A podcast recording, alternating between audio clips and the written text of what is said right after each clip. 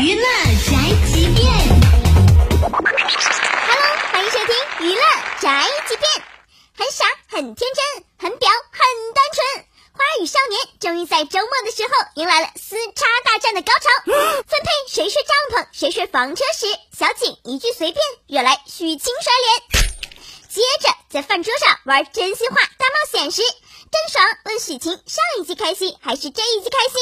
许晴皮笑肉不笑的来了一句上一季。妈呀！当时小伙伴们集体震惊了，金宝更是一下子弹离这位姐姐身边。弱弱问一句：为什么是上一季？许晴的回答再次哭到没朋友。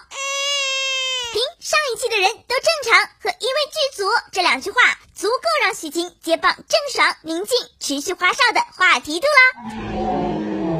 不过这到底是剧组的槽点，还是许晴自己的黑点？小编就不得而知啦。这一季的《花儿与少年》抛开了情绪化许晴、爱粗口的宁静、CP 感爆棚的郑爽、井柏然、小鲜肉杨洋、大姐毛阿敏。最让大家眼前一亮的就是陈意涵啦。节目播出这么久，完全零黑点，让很多人路转粉呢。OK，以上内容由大嘴播报，观点与本台无关哦。搜索 FM 一零七二，关注电台订阅号，好音乐、好资讯，微信在线收听吧。